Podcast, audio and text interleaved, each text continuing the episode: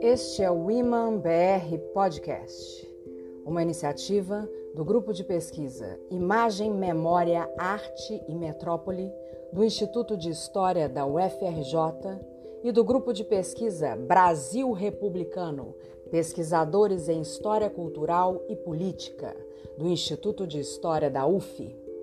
Eu sou Carla Carlone. E eu sou Andréia Casanova. Juntas, coordenaremos entrevistas com pesquisadores de diversas universidades, pensando temas relacionados ao Brasil republicano, sua história e memória. Esperamos que, com isso, possamos criar um debate atual e incentivar nossos alunos e público em geral a continuar pensando nosso tempo, nossa cultura e a escrita da nossa história.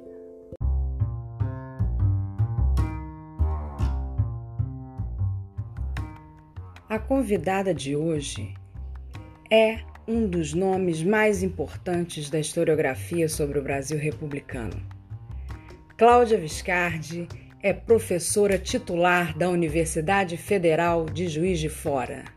Graduada em História pela mesma universidade, fez seu mestrado na Ciência Política da UFMG e seu doutorado na História Social da Universidade Federal do Rio de Janeiro. Também compõe seu currículo vários pós-doutorados, incluindo aí um em Manchester, na Inglaterra, e um em Portugal, em Lisboa. Cláudia é autora de diversos livros e artigos. Sua obra mais famosa, que pretendemos discutir um pouquinho melhor hoje, foi lançada em 2001, O Teatro das Oligarquias, uma revisão da política do café com leite. Além disso, podemos citar o livro A República Revisitada Construção e Consolidação do Projeto Republicano Brasileiro, que organizou com J. Alencar. Além disso, mais recentemente ainda, publicou um outro marco alternativo às abordagens esquemáticas que sempre predominaram na historiografia para pensar essa primeira fase da República Brasileira. O livro é Unidos Perderemos a construção do federalismo republicano no Brasil.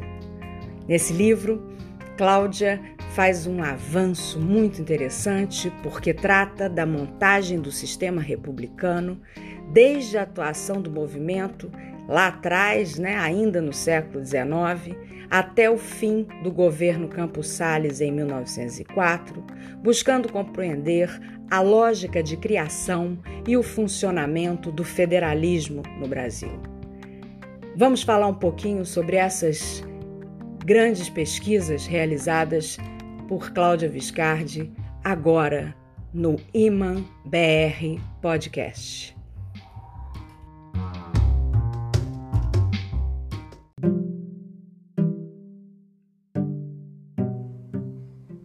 Cláudia, é um prazer te receber aqui com a gente e eu queria te fazer a primeira questão. A dinâmica política durante a Primeira República ainda hoje é denominada no senso comum de política do café com leite. Poderia nos explicar o equívoco desta forma de identificação, por favor? Como a sua pesquisa contribuiu para a desconstrução desse mito? Olá, pessoal. É... Bom dia, boa tarde, boa noite, seja lá a hora que vocês estiverem escutando esse áudio. Eu gostaria, em primeiro lugar, de agradecer a oportunidade de poder falar com vocês, agradecer o convite das professoras envolvidas nesse projeto legal e vamos ao que interessa. Eu sempre gosto de contar uma historinha antes, que é de como eu me voltei para esse tema. Eu, quando entrei no doutorado na UFRJ, minha intenção era fazer um estudo do Partido Republicano Mineiro, uma vez que eu sou de Minas, moro aqui, então tinha interesse de rever essa questão do, do PRM. Né? E com o tempo, quando eu comecei a pesquisa nas fontes primárias, sobretudo nos arquivos privados dos presidentes da República, que estavam depositados ou no CPDOC, aí no Rio, ou no IHGB, ou no Arquivo Nacional, eu comecei a notar é, uma série de conflitos entre Minas e São Paulo, de políticos mineiros em relação a políticos paulistas, sobretudo nos processos sucessórios. Aí, depois de um ano, né, um ano e meio é, que eu caminhei nas minhas pesquisas, eu fui atrás da minha orientadora, que era a professora Marieta de Moraes Ferreira, e disse para ela que eu não tinha, estava achando muito estranho, porque eu não via a Aliança Café com Leite. E nos meus estudos de PRM, uma das coisas que eu tinha que analisar era a relação com São Paulo. Ela falou: interessante, por que, que você não aprofunda mais isso, né? E eu fui aprofundando e, ao fim e ao cabo, eu me defrontei com a total ausência da aliança. Né? Ou seja, à medida que eu é, analisava os processos sucessórios de todos os presidentes da República, que eu, que eu optei por fazer, eu começava a perceber quais os principais atores políticos que estavam envolvidos na formulação das candidaturas presidenciais, e eu percebi que é, não havia ali uma aliança entre dois estados específicos, mas havia algumas oligarquias hegemônicas, que era o Rio de Janeiro, né, e também o Distrito Federal, é, Minas, São Paulo, Rio Grande do Sul, Pernambuco e Bahia, cujos políticos, né, que proviam dessas oligarquias, desses estados, eram aqueles ativos em todos os processos sucessórios. Eles eram consultados, né, seus senadores, seus governadores, seus deputados. Então, algumas lideranças eram assim convidadas a participar desse debate das escolhas presidenciais e ali iam formando e se desfazendo alianças, né? Dependendo do nome escolhido, alguns estados aderiam, outros não, outros é, se fixavam em outros nomes e ali esses grupos iam se dividindo.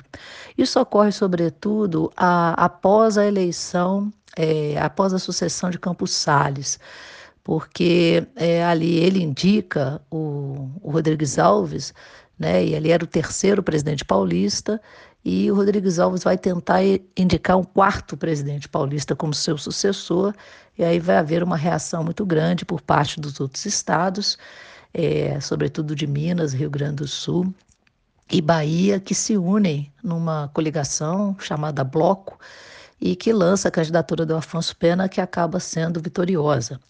Então, é, a partir daí, é, esses estados vão mantendo-se associados, e quando chega lá para o finalzinho da década de 20, né, na, na gestão de. no início, desculpe, no início da década de 20, na gestão de Bernardes, é que São Paulo acaba retomando uma aliança com Minas, que dura o governo Bernardes, de 22 a 26, é, dura o governo Washington Luiz, de 26 a 30, e se rompe, logicamente, é, na Revolução de 30. Né?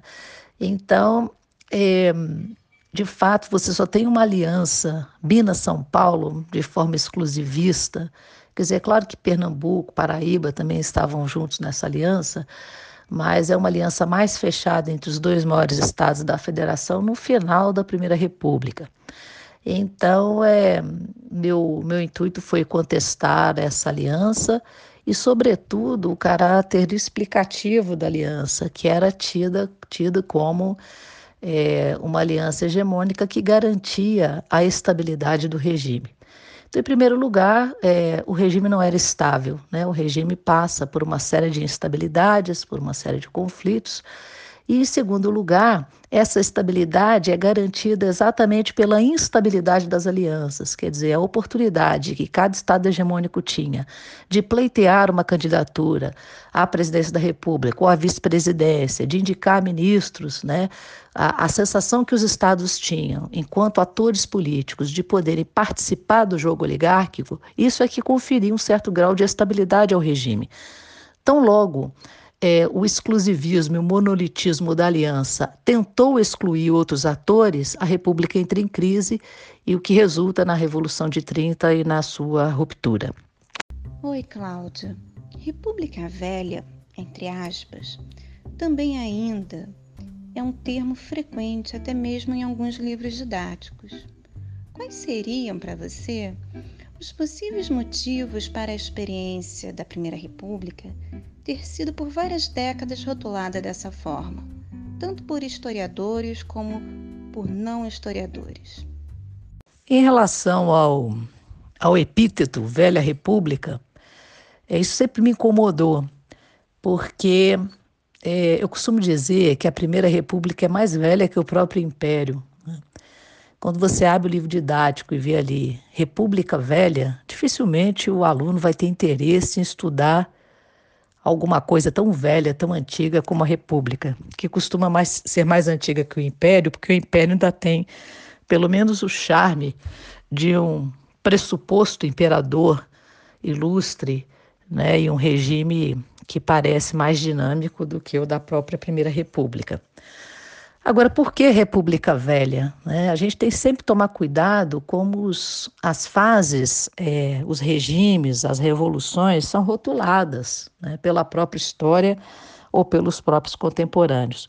Porque ao você nomear um período, ao você rotular um período, você está ali já expondo a sua visão de história, a sua concepção sobre aquele período. A República, ela não chamava-se República Velha naturalmente. Quando a República foi plantada, ela se chamava simplesmente República. Quem chama a República de Velha é Vargas. Por quê? Porque ele queria construir uma república nova, um Estado novo.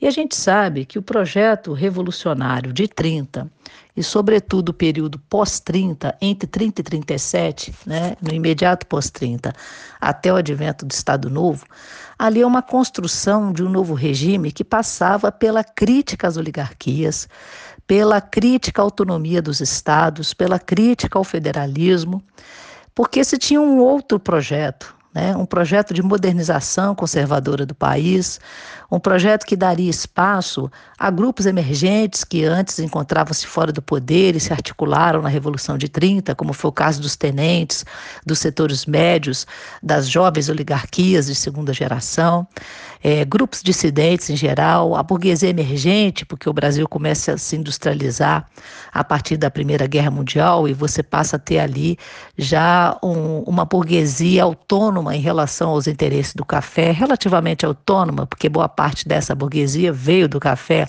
ou se valia de recursos excedentes produzidos pelo próprio café.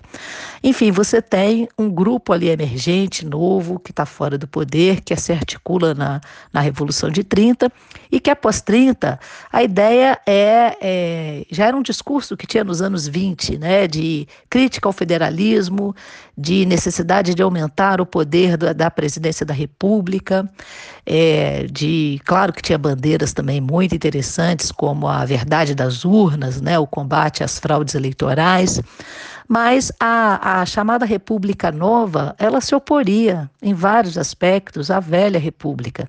Então é por isso que a República, a partir daí, a Primeira República passou a ser chamada de República Velha, é, para justificar toda uma crítica que Vargas e seu grupo fazia ao passado, né, um passado que não interessava mais a ele continuar que era um passado marcado pela autonomia dos estados, pelo poder de antigas oligarquias, que ele as via como obstáculo ao processo de modernização, industrialização e mesmo de ocupação de espaço do poder por esses grupos emergentes que estavam junto com, juntos com ele no processo revolucionário de 1930.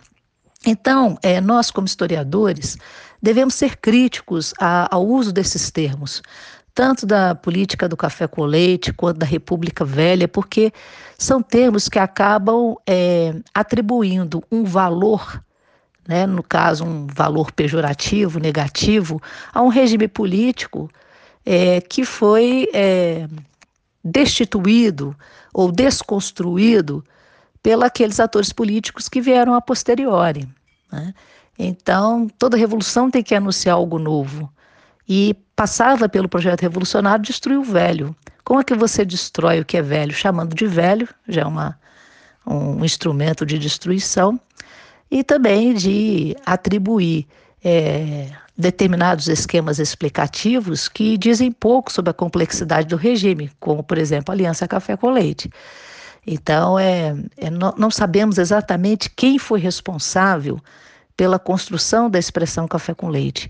A gente sabe que havia alguns chargistas é, no final dos anos 20 que já faziam alusão a, a Minas ser produtora de leite, embora não fosse totalmente verdade, Minas era o segundo produtor de café do Brasil.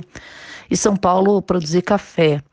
A gente sabe que tem um samba do Noel Rosa, né, que fala que é, Minas dá leite, São Paulo dá café e, e, e Vila Isabel dá samba.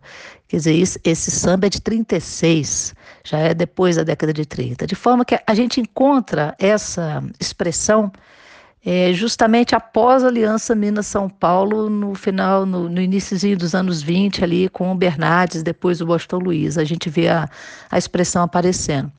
Então, o fato de um regime atribuir é, ao regime anterior determinadas características pejorativas ou valorativas, é, isso se dá no sentido de justificar a criação de algo novo, de algo moderno, né, de justificar algumas mudanças que você está conduzindo naquele momento. Então, a gente, como historiador, tem que estar tá muito atento a, a essa nomeação, né, o uso da nomeação e também as interpretações que são produzidas sobre o passado a partir de interesses políticos, pragmáticos, imediatos do presente. E para finalizar, por favor, em um texto seu publicado na Folha de São Paulo, em 3 de abril de 2020, no contexto da crise entre o atual presidente da República e os governadores dos estados, você estabeleceu uma análise comparativa entre a Constituição de 1891 e a de 1988, no que se refere à autonomia dos estados perante a União. Você pode nos apresentar um pouquinho uma síntese dessa comparação e indicar as consequências políticas de cada modelo? Bom, em relação às duas constituições, né, elas têm, se distanciam muito uma da outra, e entre elas nós temos outras constituições, mas é interessante perceber que a Constituição fundadora da República de 1891 ela é a mais longeva. Ela durou mais do que a de 88, pelo menos até agora. Claro que a nossa expectativa é que a atual de 1988 continue durando, apesar dela estar sendo desmontada aos poucos. Mas até então, de todas as constituições que o Brasil é, teve na República, a de 1891 é a mais longeva. Ela só sofreu, passou por uma revisão, é, eram 91 artigos e é, serão propostas justamente no governo Bernardes, em 1926, uma revisão é, por meio de sete emendas parlamentares em que irão tornar essa Constituição um pouco mais centralizada. Né? Essas reformas vão no sentido de diminuir o poder da, dos estados e aumentar o poder do Executivo Federal. E são reformas também que vão no sentido de melhorar, de gerar um equilíbrio maior das finanças públicas. De todo modo, a marca da Constituição de 1891 é o federalismo, é o que ela tem mais de novo, é o que a República traz de novo, é o que move os republicanos a um golpe de Estado, a uma mudança, né, a, a ruptura com o regime monárquico.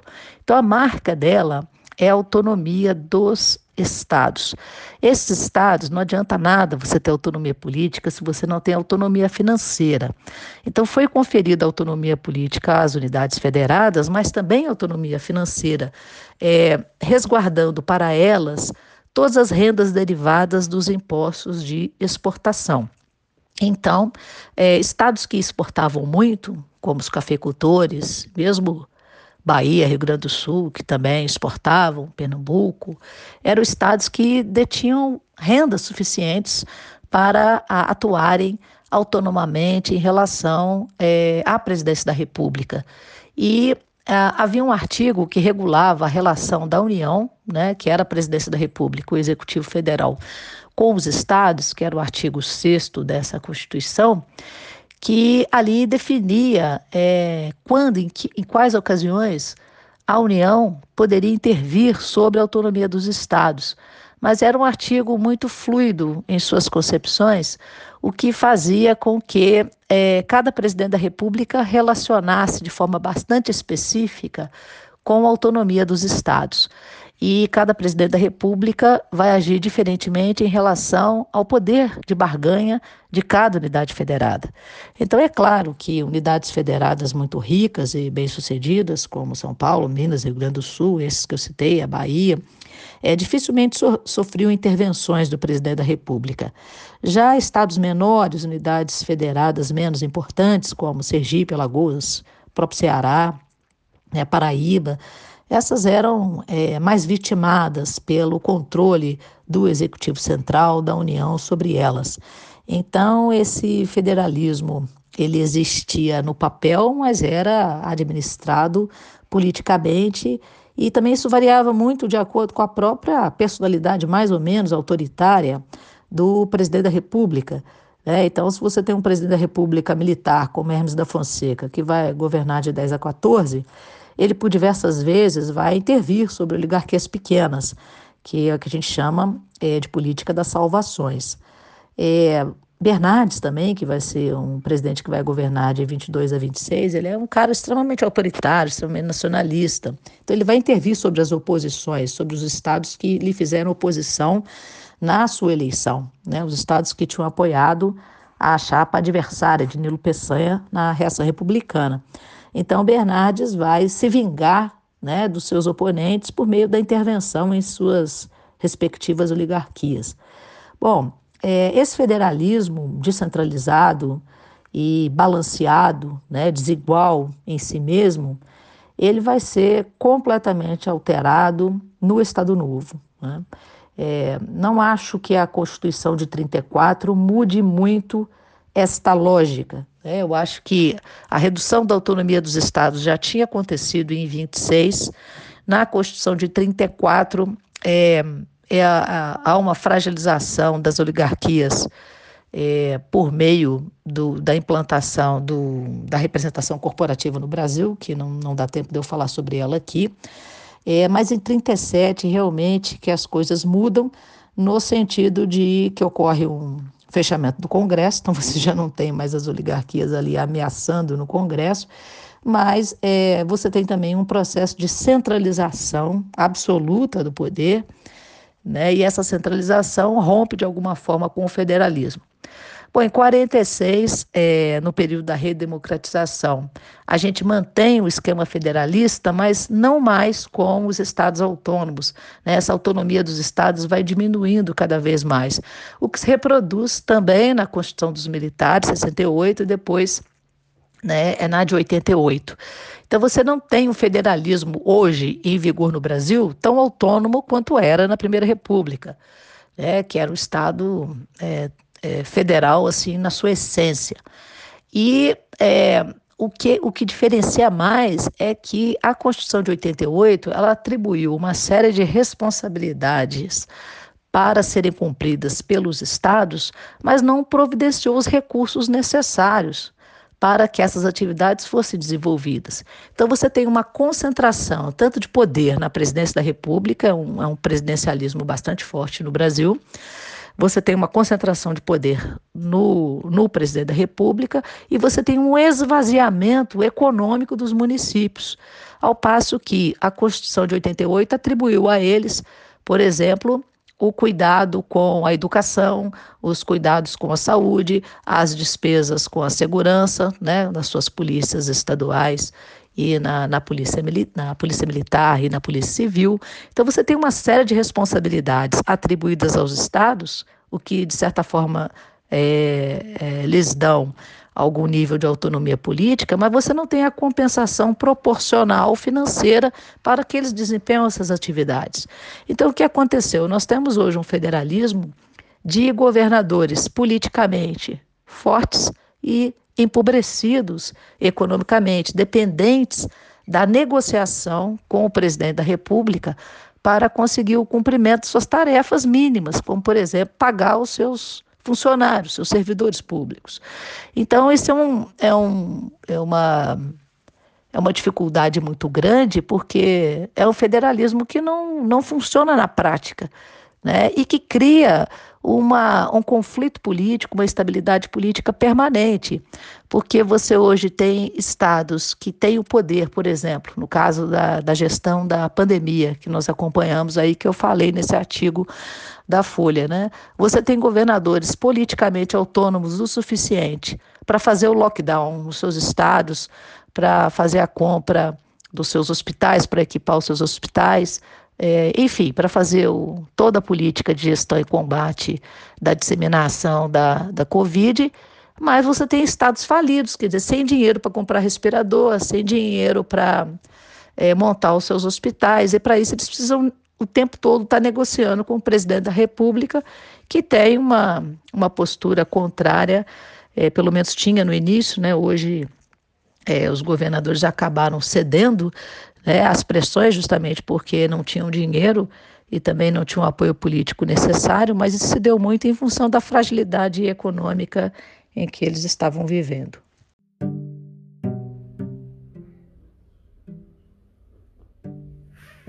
Muito obrigada pelas respostas. Agora eu queria te fazer um pedido. Deixa uma música, pede uma música para a gente colocar aqui para os nossos ouvintes, fechando a nossa conversa de hoje. Se quiser também, pode falar mais alguma coisa para fechar que você goste, que você acha importante para o pessoal ouvir. Bom, espero que eu tenha conseguido me explicar, né? Que eu tenha conseguido, pelo menos, despertar em vocês um interesse pelo estudo da política, da sociedade da Primeira República. Espero que vocês, enquanto professores, não falem mais em política do café com leite nem em República Velha, ou pelo menos vocês proponham esse tipo de reflexão para os seus alunos, de forma a contribuir para que eles tenham uma visão da história como algo mais complexo do que simples esquemas é, explicativos. E é, queria desejar que vocês todos fiquem bem, que vocês permaneçam em casa o máximo possível para vocês fiquem bem de saúde, que vocês fiquem bem de cabeça. E é, André me sugeriu que eu falasse para vocês, sugerisse alguma música. Então eu, eu vou dizer para vocês o que eu estou ouvindo sem parar. Não sei se vocês vão gostar mas é o CD novo do The Killers. Tá muito bom. É boa parte da pandemia eu fiquei ouvindo o CD novo do Strokes e também estava muito bom, mas esse do The Killers tá maravilhoso. Então espero que vocês curtam rock e curtam esse CD tal como eu estou curtindo. E gostaria também de fazer a indicação de um filme. É, eu, eu, gosto muito do cinema argentino e eu vi um filme é, para variar, é um filme, isso é logo uma grande exceção, né? Um filme argentino que o Ricardo Darim não trabalha. Mas é um filme que chama Cidadão Ilustre. Se vocês puderem ver, ele está disponível na Netflix. É um filme maravilhoso, não vou dar spoiler, não vou contar, mas vou só avisar que é um cara que ganhou, um argentino que ganhou o prêmio Nobel e volta para a cidade pequena dele, onde ele nasceu, e aí vocês vão ver o que, que vai acontecer. É, é muito legal, um filme que eu indico muito. Fiquem bem aí, beijo para vocês. She's sucking on a tic tac. A good man is a mystery, she's looking for clues. Whoa, you better check that, buddy. Cause the blacktop's burning up what's left of the fuse, and she knows where she comes from doesn't need you dragging her all through it again. It's like breathing in the blowback. It's a hijack. Now, how much are you willing to spend?